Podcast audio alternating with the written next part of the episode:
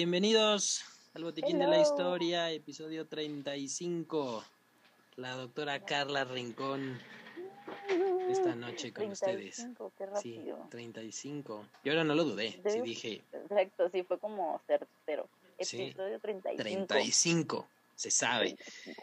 35, ya es la, la primera, tercera parte de esta temporada. No, ni a la mitad, nos quedan 10, ahí vamos, sí, o sea... Oye, pero wow. Es que el pinche tiempo. O sea, no manches, qué bárbaro. Nos vamos a encerrar tantito, dos años después y ahí va. Entonces. Justo. Y dos años después aquí seguimos. Y dos años después seguimos usando tapetes sanitizantes. Yo hace dos semanas tenía 29 años y ya, o sea, se avanza. Sí, qué fuerte, sí. sí. El tiempo. El tiempo no perdona. El tiempo no perdona. Pero no vamos a hablar de eso. Hoy, a ver. hoy traigote una historia tan simpática y justo lo que te decía ahorita es que eh, muchas personas van a poder decir, oye, yo puedo ser como ella, que llegó muy lejos haciendo de todo y sin hacer nada. Este. Ah, ok. Pero hizo cosas muy importantes. Ok. Entonces vamos a empezar. Vamos a darle, vamos a darle. Vamos a darle. La respuesta sexual humana para que, ok. Eh, eh. Uh, Venga, bien. ya Ah, empezamos bien. Déjame pongo Entonces. cómoda. Voy a prender una vela. Entonces, Deja, empiezo a... un vinito. y el cigarro al final. Exacto. Así, es un episodio triple X. No, pero a ver, la respuesta sexual humana es una serie de cambios fisiológicos que hay en el cuerpo del individuo ante un estímulo sexual de adecuada calidad e intensidad. ¿ok? Entonces, todo lo que nos pasa. Este proceso se da a un nivel multisistémico que involucra obviamente al aparato endocrino, neurológico, vascular, anatómico y psicológico, también es muy importante. Y lo que nos ayuda es a entender el caminito que tomamos desde el deseo sexual, o sea, estar caliente, este, cómo van dándose los estímulos, hasta llegar al orgasmo y después la resolución. Hay un montón de modelos descritos por distintos autores para explicar cómo se da esta cadena de reacciones y que a los sexólogos nos sirve para saber, ah, ok, estás mal aquí, estás mal allá, tu problema es en deseo, es en excitación, es en, el orgasmo, ¿verdad? como sea. Pero el primero de estos lo describió y dejó la base para todos los demás. Dice que hay cuatro fases, la excitación, la meseta, el orgasmo y la resolución. La excitación es pues, todos los cambios físicos que se presentan en el cuerpo por la estimulación, que se aumenta la temperatura, la frecuencia, la erección de por aquí, por allá, la lubricación, todo. La meseta, que es cuando los estímulos llevan una estabilización y va como que dices, ok, sí, ahí va, va, va, y se, o sea, que tiene que ser de calidad y bien coordinado y bien intenso. El orgasmo, que es un umbral de respuesta, que es una experiencia subjetiva para cada quien, que se presenta físicamente con contracciones musculares clónicas e involuntarias del piso pélvico y obviamente los genitales, y hay una liberación intensa de endorfinas. Y la última fase, que es de resolución, que es un periodo refractario, donde ya no respondes estímulos y dices, bueno, ya gracias a dormir. Ya no respondes, no Sí, importa ¿sabes que qué? ya no respondes. Adiós. ¿Sabes qué? No, Que que bueno, No ahí el que no responde es el hombre, porque aquí la diferencia es que la mujer puede Sí, tener este, orgasmos múltiples. Este, y bueno, ya depende de ustedes cómo se acomoden, pero uno puede decir hasta mañana. No, entonces, uno. descansa. Sí. sí, Saludos, te gracias. Eh, Gracias por todo. Este, el modelo más simple, dio paso a otros modelos donde también se toma en cuenta el deseo. Este primero no contaba el deseo, que digamos, eh, una cosa estamos normal y el deseo es cuando dices, algo hueles, algo te acuerdas, por algo tocas y dices, "Mm", ah, ya te, exacto, ya te llegan las ideas. Estás- Este, viendo al horizonte y te empiezas a reír. y dices, y escuchas una canción y dices Acapulco. Y dices, es- ya valió. Uy, Si te ¿cómo dijera yo, estará? Uf, vamos a hablarle. ¿Sabes qué? Sí, ¿sabes qué? ¿Sabes qué? Saco el celular. Un segundo. Pausa. Ahorita regresamos. Ahorita, eh, cortes comerciales. En lo que regreso llorando. No, no es cierto. ¿Por qué lloras? No, por nada. Vamos a seguir con el No, pues- episodio. Siguiente. Yo dijo que no. Este. No me contestó, me tiene bloqueada. sí, otra vez. Bueno, Otra vez. entonces, hay un montón de variaciones y sobre todo este, hay uno muy importante que explica justamente solo de la mujer, que es un sistema cíclico. En el hombre es más lineal, es mucho más fácil. En, la respuesta sexual femenina también tiene que ver mucho el contexto este, y la cercanía y la intimidad, este, por eso también respondemos distinto y también como la que cómo lo interpretamos también es distinto. Pero ninguno de estos modelos y ninguno de estos estudios que, que tenemos o que, que, hacemos los sexólogos hubiera podido haber sido sin este primer modelo, el cual vio la luz en los años 70 y aunque sí había muchísimo tabú frente al sexo, incluso o sea, después de la primera revolución sexual que fue en los años 60, sus autores fueron pioneros en el estudio de la sexualidad humana como tal y que logró que se virara hacia un estudio en ciencias médicas y de la psicología. Y gracias a eso ha crecido mucho. De hecho, de todas las especialidades médicas, la sexología es la que menos ha crecido, o sea, de los 70 para acá. Y algo que la frenó mucho fue en los 90, bueno, finales de los 80s, 90 con la pandemia del SIDA, donde ya había un poquito de liberación sexual y de repente empieza el problemón del SIDA y, la, y toda la, onda conservadora dijo, no, entonces sí hubo una regresión. Este, Y estas dos personas son muy importantes para hacerlo. Este es el primer episodio donde vamos a hablar de dos personajes, que uno fue William Howell Masters y la otra Virginia E. Johnson, que también son conocidos como Masters and Johnson, que de hecho tienen su propia serie que se llama Masters of Sex, este, precisamente que es la historia de estos dos. Órale. La historia de William empieza con Francis Wynne Masters y esta Brooks Taylor Masters, que eran sus papás, que vivían en Cleveland, Ohio, y tuvieron dos niños, William, el mayor, y Frank. William Howell Masters nació el 27 de diciembre de 1915, o sea, ya, ya tiene rato. Se sabe que, sí, ya, se sabe que Francis, su papá era un tipo medio rudo, tirándole a bastante rudo, también hay que ubiquemos la época, este cuate era de finales de los 1800, y era muy poco tolerante, muy controlador, seguramente bebedor, y sí abusaba físicamente de sus hijos, especialmente de William, que era el mayor, y que sí, o sea, de donde yo de hecho, aquí encontré dos fuentes. Una que sí se lo madreaba con lo que había y era como muy, pues así formaban a los niños, o sea, digo, no estoy justificando, pero era como que sea igual. Y otro que decía, no, que era un pan de Dios. Yo me imagino más que fue lo primero. Yo también creo. Yo sí, como que algo me dice. que no, pero. Sí, pero algo me dice que este tipo, sí, por la época, entonces que no era un buen tipo. Este, y algo que es muy común con los niños que crecen en este tipo de ambientes, donde la violencia es una forma de convivencia y una resolución de conflictos, es que crezcan a lo mismo. O sea, se perpetúa un patrón y lo mismo pasa con el abuso de sustancias y que tengan problemas de autoestima, deserción escolar. Pero no, William era un chavito, la verdad que era muy inteligente, él iba muy bien en la escuela y sobre todo trataba y cuidaba mucho a los demás, especialmente a su hermanito Frank que seguramente aquí también, pues para que no le tocara al Frank, pues, pues decía, pues le tocaba a él. Justo. El problema es que era, era una familia de clase media baja, que aquí también había otros datos que decían que no, que les iba re bien, pero les ayudaba una tía. Entonces, por eso a lo mejor ahí medio me aparentaban.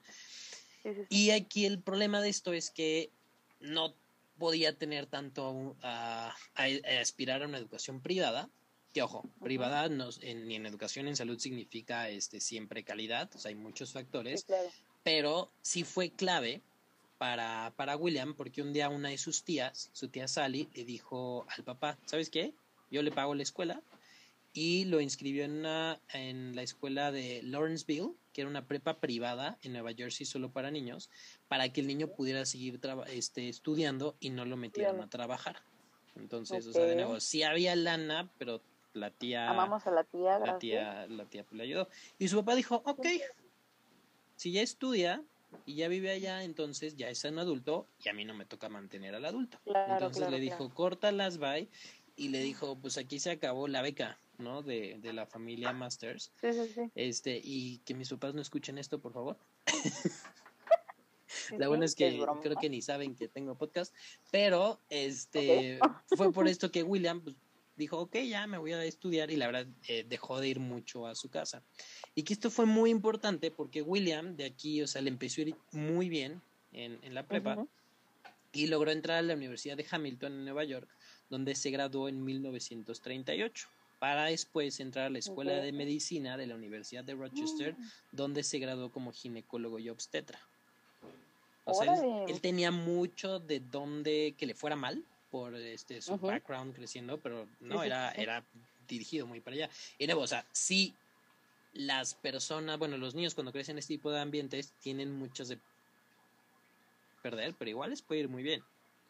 Como el que tiene todo también se puede desviar, o sea, son Le puede ir muy mal, claro. sí, o sea, son es, es que depende mucho de la multifactorial. persona también. Exacto, o sea, hay mucho. Y pues también aquí la tía le ayudó, porque también seguro se sintió medio ojete que el papá, bueno, ya va y es como de, oye, Sí, bueno, sí, sí, gracias. justo, pero siempre hay una persona, ¿sabes? Siempre hay algo. O sea, siempre.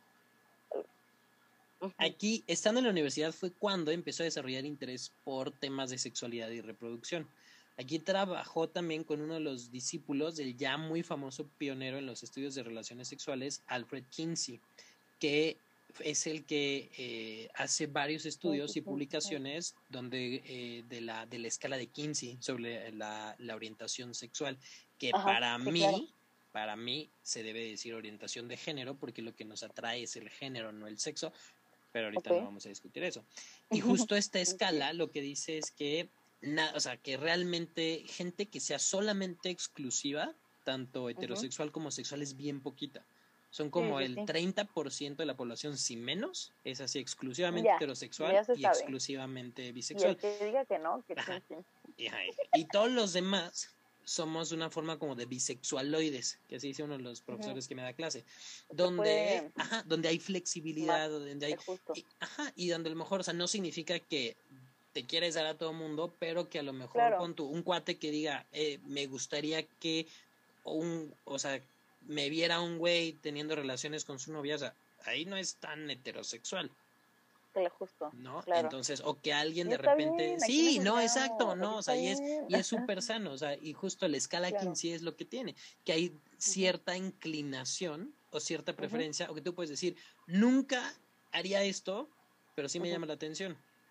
Claro. Y gente que dice, no, güey, lo necesito, lo quiero ah, aquí en la cara, lo pero, ocupo. pero otros no. Y otros que a lo mejor sí. puede decir, quiero, es que me da curiosidad, o quiero probar, o ya lo hice, o de repente tiene una pareja y luego otra, y que de nuevo es completamente normal y natural y sano. O sea, mientras haya consentimiento, mientras todos sean adultos, mientras todos estén vivos y mientras todos sean seres humanos, dense.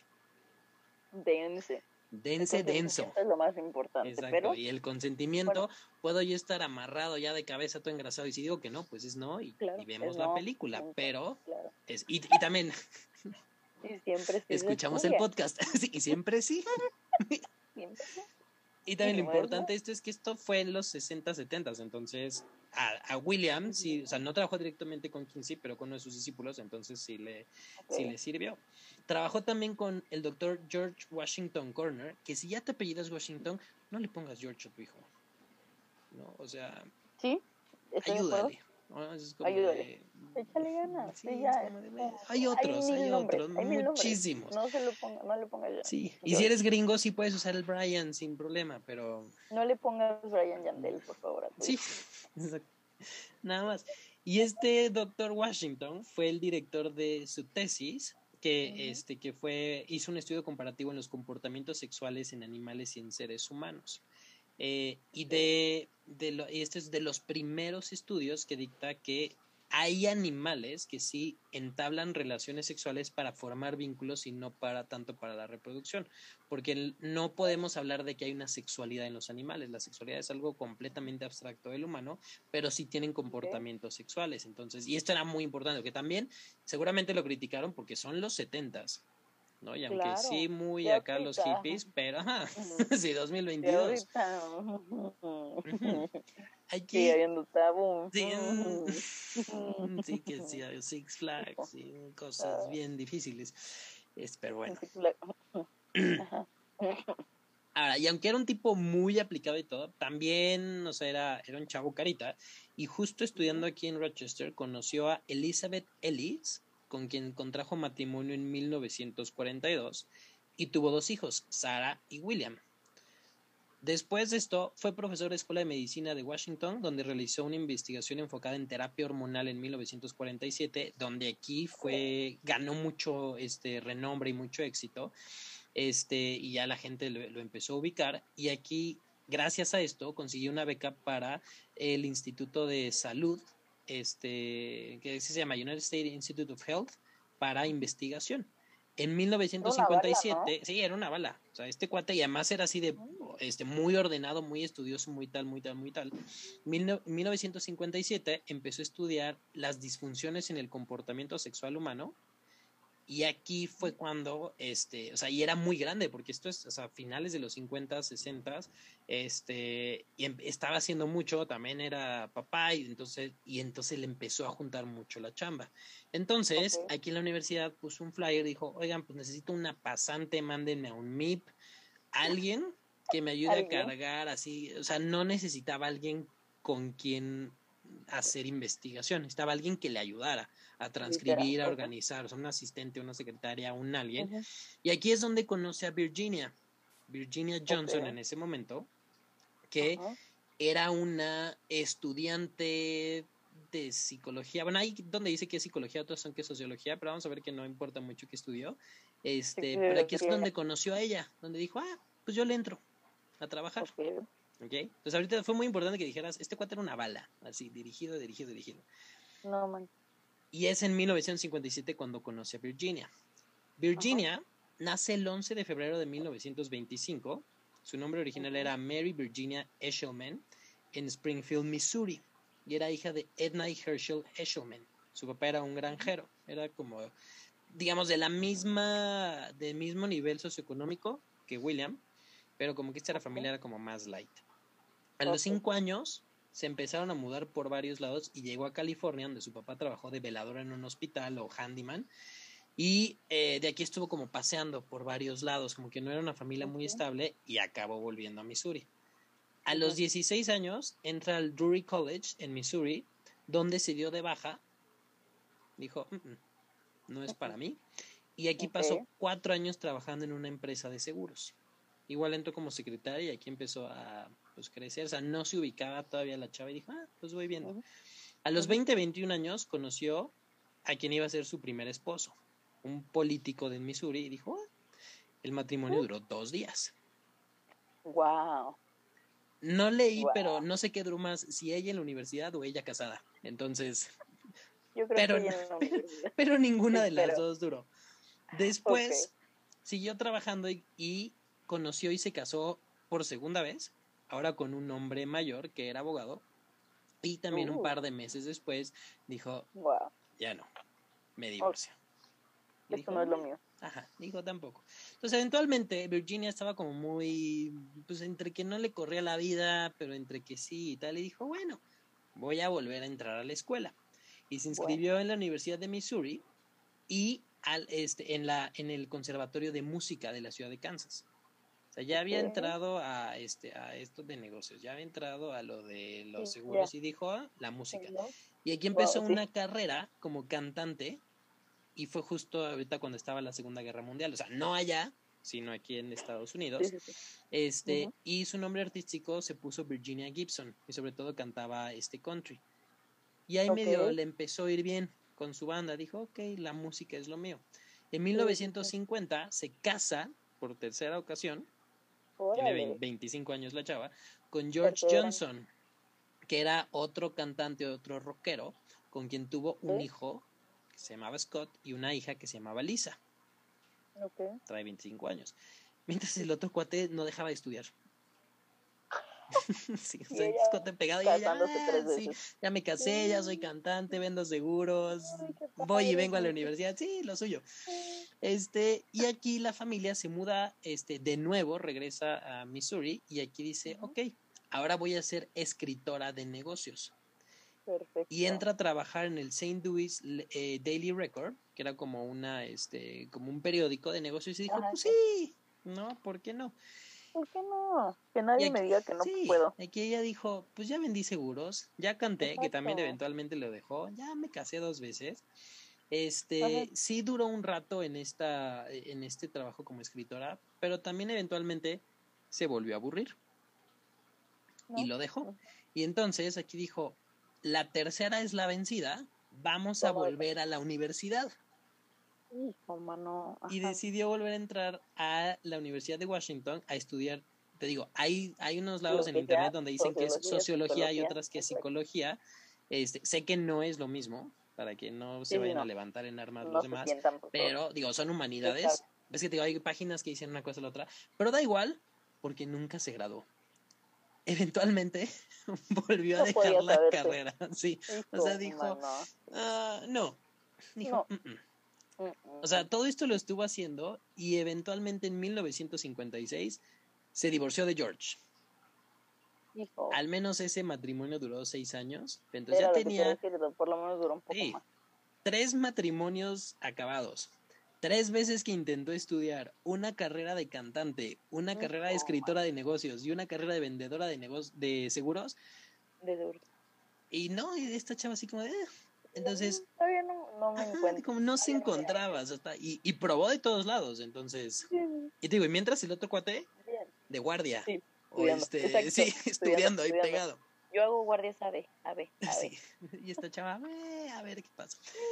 Vamos a probar. Un año después, en 1957, tras después de sus matrimonios fallidos y todo esto, carreras truncas, ya ni siquiera carrera trunca, carreras truncas, entra a trabajar a la Escuela de Medicina de la Universidad de Washington en el puesto de secretaria del hospital maternal de, la, de la universidad.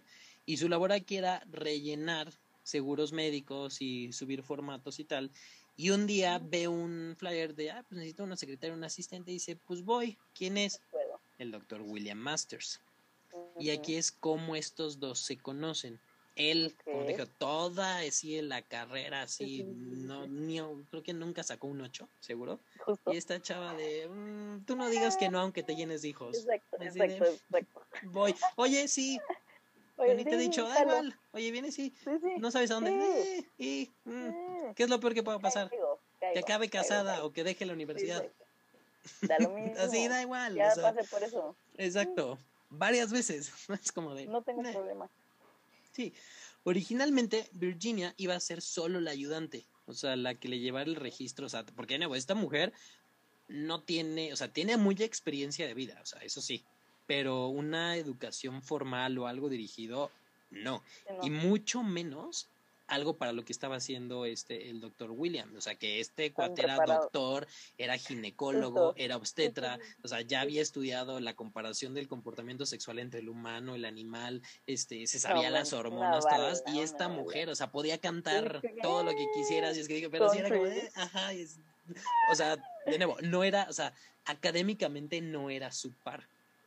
Iba a ser su ayuda. Pero, pero, pero, pero, pero, te voy a decir, que ya habíamos hablado de esto y a veces solamente necesitan ponerte en el lugar indicado para que brilles. Exacto, porque el, este, y así, digo, yo la historia de estos dos apenas me lo, o lo primero que aprendí de ellos fue el modelo de Masters y Johnson.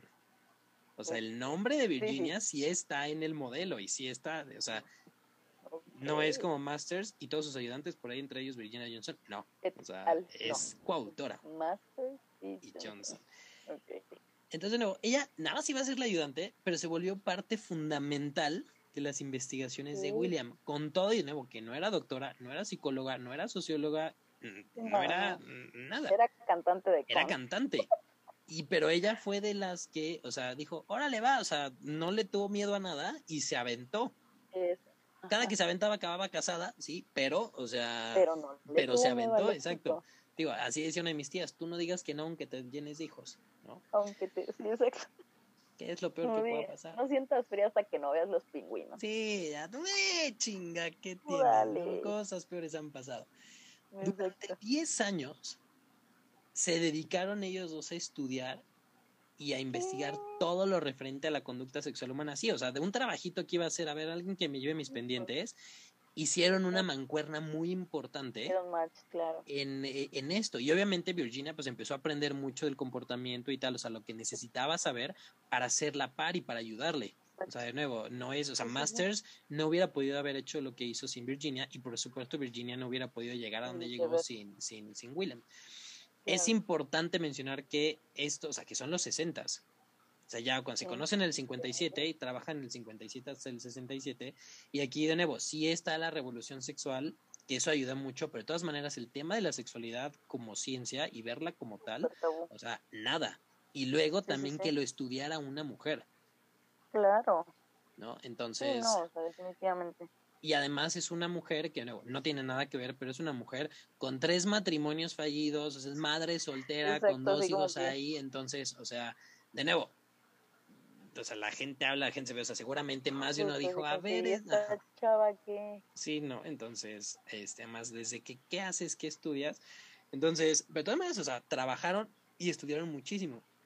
En uno de sus estudios más importantes, estudiaron a 276 parejas que accedieron de manera voluntaria a ser objeto de observación y estudio mientras tenían relaciones sexuales. Pues sí, claro. Sí, o sea, obviamente hoy en día los sexólogos no hacemos eso, o sea, te preguntan todo y así, a ver, o sea, que luego la gente siente que es medio morboso, pero no, o sea, no puedo estar ahí, entonces me tienes que contar bien y qué está pasando, qué estás pensando, qué estás sintiendo, cómo se dio y tal. Pero estos cuates dijeron, pues nos vemos hoy. Pues Vamos a ver ¿no? Y, y segura más de una vez. Y de nuevo, con 276 parejas. Entonces, Qué chido. las cosas que no vieron. Todo. Sí, y esta chava dijo, pues yo cantaba. ¿no? Y ahora, M aquí, de doctora. Y, teniendo mi propio modelo. Ajá, es como, a ver. Este estudio se publicó en 1966 y fue un libro que se llamó La respuesta sexual humana, escrito en lenguaje científico y dirigido solamente para especialistas, pero tuvo un éxito enorme, enorme, enorme con un público general. O sea, precisamente para quien no iba dirigido, sí, exacto. la gente dijo, a ver, o sea, y sobre todo porque aquí... Y digo, sobre todo hoy en día la gente tiene relaciones sexuales, pues hay como entiende, y aquí ya iba más, o sea, de nuevo, con estas fases y entender cada una de esas fases como un evento aislado y que tiene que tener su, o sea, o sea, tiene su chiste y tiene que tener, o sea, su manera y qué pasa cuando no funciona, o sea, no funciona todo, no, no funciona esta parte, o sea, entonces, por eso tuvo muchísimo. Obviamente fue muy polémico y muy criticado, ¿no? O sea, por eh, sacerdotes y sectores conservadores e incluso otros científicos, pero no, eso va a pasar de siempre. Y que sobre todo decían que carecía de objetividad y que a pesar de que este o sea es que algunos decían es que no es objetivo es que no cómo pudieron hacer eso pero la verdad es que describió una nueva forma de cómo tratar a los pacientes con problemas sexuales y de hecho abordarlos como tal. O sea le da a la salud sexual ese o sea ese valor que tiene que tener y no algo como que bueno me toca sino algo que es importantísimo y es esencial en la vida este de las personas.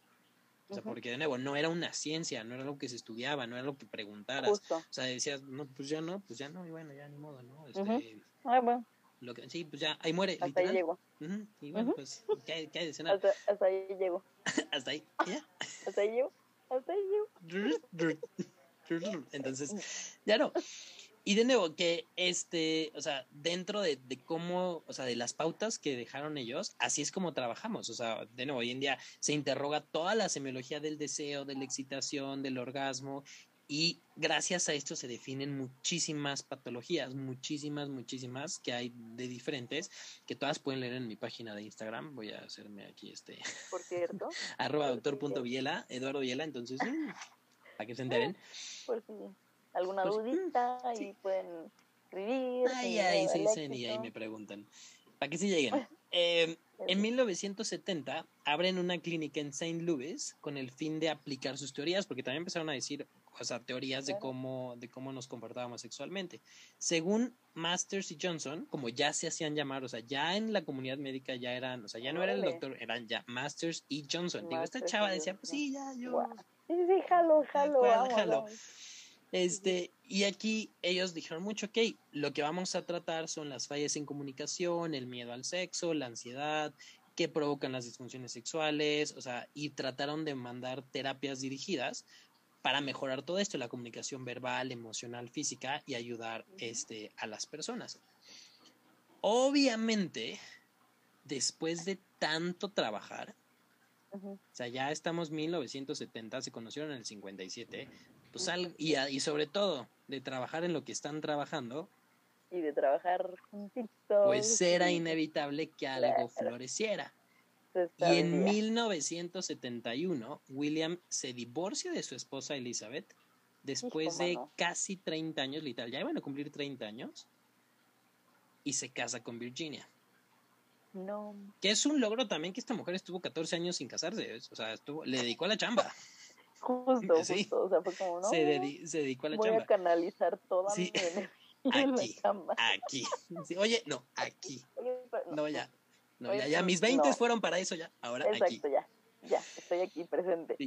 Y ya ahora como pareja, o sea, ya eran pareja, pero laboral, ahora son pareja en todo el sentido de la palabra. Y de nuevo, también esto le suma, porque ahora son los dos doctores del sexo que sí tienen sexo, o sea, que sí, exacto, que todo esto que han estado diciendo ya ya, ¿no? ahí está, ya están y ya, y si es como de fidedigno, porque viene, literal, viene de ahí. Además, entonces... Sí, exacto. O sea, antes era fidedigno, pero ahora está corroborado. Sí, ahora sí, ya, yo lo sé, así ya, sé que de ahí. Este, e incluso a lo mejor ellos pueden decir, oye, ¿sabes qué? No, como que te lo imaginas ahí como, ay, espérate, anota eso, ¿no? Como de. Sí, sí, sí, exacto. Ay, ay, ya. Apunta, apunta, apunta. A ver, ay, espérate. a ver, tantito. Y ya. Pausa, pausa, pausa. Entonces. Se me acaba de ocurrir algo. La pluma. ¿Qué, ¿Qué pasó? Qué horror también. Despiértate. A ver, pendejo. Entonces, pero bueno, se les agradece, ¿no? O sea, es una manera muy... Es como los doctores, eh, cuando hablamos de la anestesia, que probaban sus propios medicamentos, pues igual estos probaban sus pues propias teorías y adelante. Por la ciencia, por la ciencia. Pues, ¿Cómo compruebas? Sí. La pareja siguió sus investigaciones que resultaron en un libro que se llamaba Inadaptación Sexual Humana, que sobre todo fue muy importante para adoptar a la, a la terapia sexual como un modo, o sea, ya crear como tal la terapia sexual. Escribieron un libro que se llamó El vínculo del placer, que fue publicado en 1975, que mm, manejaba una manera distinta de afrontar la sexualidad y, y fue mundialmente fue muy aceptado. Escribieron otro que se llamaba La sexualidad humana, escrito en 1982 donde colaboró otro, este, otro doctor llamado Robert Courtney. En los 80 escribieron un libro que se llamaba Homosexualidad en perspectiva y crisis del comportamiento heterosexual este, en la era del SIDA. Y estos dos libros de los 80 fueron un parteaguas súper, súper, súper importante en el estudio de la sexualidad este, durante la pandemia del SIDA, que sí, o sea, realmente se han hecho pocos estudios de, en sexualidad, digo, comparado con todo lo demás que se estudia, y justo el el como bache más importante en la sexualidad eh, ha sido la pandemia del SIDA y se ha modificado muchas cosas. Incluso hoy en día cuando sí están los medicamentos y la persona puede ser completamente este despreocuparse si es indetectable, o sea, de todas maneras ahí ahí este genera mucho mucho mucho mucho. Entonces, o sea, sí trabajaron mucho, pero parte lo, o sea, lo más trascendental que ayudó a, dar a la, a la, sexualidad fue lo de su modelo, de cómo entendieron la respuesta sexual humana. Pero yo creo también a largo plazo y que ayudó a tener mucho más fue los estudios que hicieron abordando directamente la pandemia del SIDA, porque en vez de decir, bueno, ya me retracto y tal, dijeron, no, a ver, hay que abordarlo aquí. Y de nuevo, sí trabajaron mucho con parte de diversidad y con parte de orientación, pero es que el peso que tiene la, el SIDA en, dentro de la sexualidad es muchísimo. muy fuerte, claro. En 1993 se divorcian. No, por favor. Pues Virginia dijo ya algo, o sea, y bueno, 22 años casados. Una historia de éxito. No, 22 años casados, ¿no? Digo, él se casó dos veces, ella cuatro. Fue la sí. historia de éxito. Sí. Sí, sí, para ellos, sobre todo para ellos. sí. Sobre todo, porque el otro ya llevaba 30 años. Y, la verdad es que ya querían otras cosas, o sea, él quería seguir trabajando, investigando, o sea, él estaba, de nuevo, desde chiquito estaba metidísimo, metidísimo, metidísimo con la parte de la ciencia. Y ella dijo, no, pues yo ya quiero viajar, quiero dedicarme a la familia, quería volver a cantar. O sea, ella quería, o sea, es un, eh, fue una mujer que, o sea, nada estable con las cosas que hacía. Y la verdad es que, o sea, estuvo clavada en un mismo ah, trabajo eh. y luego en un mismo matrimonio, o sea, se metió de lleno al mundo de él. Y aunque es que digo, aquí ya es percepción mía, pero ella se como que se, se acopla a su mundo y a lo que él era. Y a lo mejor eso no era para ella, o sea, sí se encontró y dijo, ahora le va chido y dijo, pero a lo mejor no era lo que ella siempre quiso, como que siguió la corriente como en todo lo demás y dijo, bueno, oye, pues ya, ¿no? Ya estuvo. Entonces fue así como. Pero bueno, se sintió como a un buen tiempo, porque digo, para ser tan inestable. Ajá, sí, no, o sea, como que sí, sí, ahí se mantuvo, pero yo creo que ella como que nunca se terminó de hallar, o sea, realmente el mundo de la sexualidad era el mundo de él. O sea, ella como que dijo, órale, va y me quedó. Pero también yo creo que en un momento dijo, bueno, pues ya, ¿no? Este, ¿qué tal unas rolas o algo? Exacto. Y él pues dijo, bueno, pues, o sea, no acabaron en malos términos, de hecho siguieron trabajando después de, de, divorciarse. Era, era, lo que te iba a seguían siendo ellos, sí, no, peleados no, o sea, o sea, seguían siendo Masters y Johnson. El problema fue que en 1994 William fue diagnosticado con Parkinson, entonces se, se, forzó a, retirarse, o sea, ya, o sea, porque sí empezó a ser muy avanzado. Sí, este cuate, la verdad, toda la vida estudió, toda la vida trabajó y cuando ya dijo que iba, o sea, se retiró por salud, no por por viajar ni nada. El problema es que su enfermedad avanzó súper, súper, súper rápido. Y a pesar de que se cuidó toda la vida y que hacía de ejercicio y tal, la vez que pasó sus últimos años en una clase, en una casa en Tucson, donde era atendido por su tercera esposa. Se contó y todo se volvió a casar. Entonces, y esta mujer, Geraldine Baker, pues la verdad lo que le tocó fue nada más este atenderlo, pero bueno, si ella aceptó. Sí, no, consentimiento. Sí. Virginia también se volvió a casar por quinta ocasión. Wow. Sí. Oye, en este inter no, ella hablar con ella. Sí, o sea, por eso te digo, o sea, esta mujer, o sea, nada criticable, dijo sí, o sea, carreras truncas, este, nombre en la ciencia, cinco matrimonios, cantante, vendedora, escritora. Además todo, me o sea, todo, sí. cantando country. Y le echó. William falleció el 16 de febrero del 2001. Mm. ¿Del 2000? estaba 2001. Wow. él había nacido en 1915, entonces sí, pues sí, duró bastantito. Sí, el Parkinson fue lo que se lo llevó, pero Virginia, una vez de que falleció William, siguió trabajando este, en cuestiones de sexualidad con el director del Instituto de Master Johnson, Mark Schwartz sobre todo en investigación, en ayudar a la gente a, sobre todo, a hablar. O sea, fue más aquí, a lo mejor ya no hizo tanto investigación, o sea, realmente daba, el, daba el nombre para decir, ah, esta es Virginia, la de todo el modelo, pero sobre todo ella se, se vio mucho en ser como portavoz para que se pudiera hablar de sexo abiertamente y de manera sincera. Ahora, aquí ya son los años 2000, o sea, ya es... Digo, es otra hace, hace 21, 22 años, pero sí ya... Exacto. No, no, ya, ya estaba más actual. Sí, sí, sí. y de hecho... En 1915 ya... Sí, no, nada que ver. De hecho, ella a sus 85 años, todavía decía que el, principal requisito para una vida sexual buena era una pareja interesante e interesada. O sea, que tú le llamaras la atención y que tú le... Y que tú como que le hicieras, o sea, que, que es como both ways, o sea, tiene que ser. y que gracias a, o sea, que eso con tan sencillo, ahí arreglabas los problemas de comunicación y de tal y de tal y de tal y de tal. Virginia, ella fallece el 24 de julio del 2013 a sus 88 años por nada más explican ahí como que varias este como complicación de varias este enfermedades.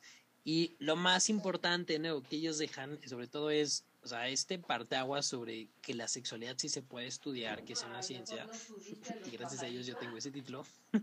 no, sí puede ser. No es morbo, no es morbo, es ciencia. Este, y yo creo que de los dos sí puedes aprender mucho. O sea, el dedicarte, dedicarte, dedicarte, dedicarte y así fletado a la cosa como William, adelante llegas. O, exacto, el otro tú, tú no digas que no, tú vas, da tu mejor esfuerzo. Sí. Y cuando no te sientas a gusto, no, se no pasa nada a decir, no, ¿sabes qué? Bye. no. Entonces yo creo que, sí, yo creo que en este mundo hay Williams y hay Virginias. Este, Y no se, se, no, se complementan, pueden trabajar muy bien. Este... Pueden ser un William o una Virginia y está bien, está perfecto. No se sienten mal.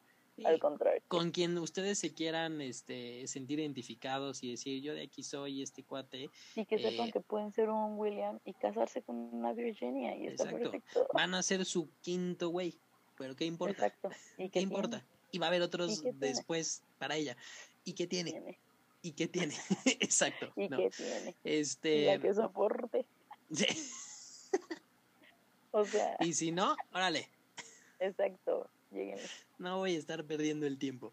Eh, y sí, nada más que para los Williams del mundo también hay que no ser tan estricto, no ser como tan anal, tan, tan restrictivo, darse chance. Y para las Virginias del mundo también trata de escoger bien la siguiente, bien, trata de, no decir a la primera, ya no quiero y a la chingada, ¿no? Sino que... O a la primera ya no quiero y me caso. exacto. Oye, como que, sí, oye mi amor, sí, sí, me caso. No, que, que quería cenar. No, sí, sí, acepto. Sí, acepto. Mm, sí. Para toda la vida no, pero, por ahora acepto. Pero ahorita, ahorita en ese momento, podemos durar sí dos meses, podemos durar 22 años. Pero, tú sabes. Hoy, sí, hoy, hoy, hoy sí. Mañana quién sabe, pero hoy sí. Entonces, ubiquen ustedes, hagan un examen de conciencia. Son un William, son una Virginia, y si sean el que sean, ¿dónde está su William o dónde está su Virginia? Pero eh, a lo mejor ya se la van a encontrar. No ha nacido. O a lo porque era 10 años más. Y no se han dado cuenta. Observen bien a su alrededor. Sea como sea, eh, sean buenas personas. sean buenas personas y ubiquen bien esto. Se me fue bien el pedo. Pero esa fue la historia. Fue más leve, fue más light. Este, bien, sí, muy bonita. Más simpática. Y, y lograron este, mucho. Sí, no, muchísimo. También motiva porque dices, bueno, a lo mejor yo en este momento no estoy en el lugar en el que tengo que estar. y me van a poner más adelante en el lugar en el que tengo que estar. Y vas a llegar. Y sí, la verdad es que... El, y voy a brillar.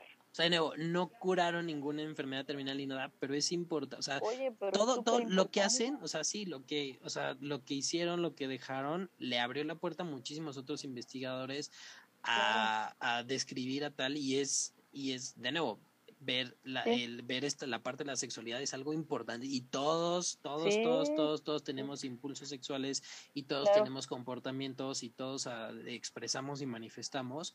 Y es importante saber que o sea la sexualidad la puedes perder pero también se puede recuperar.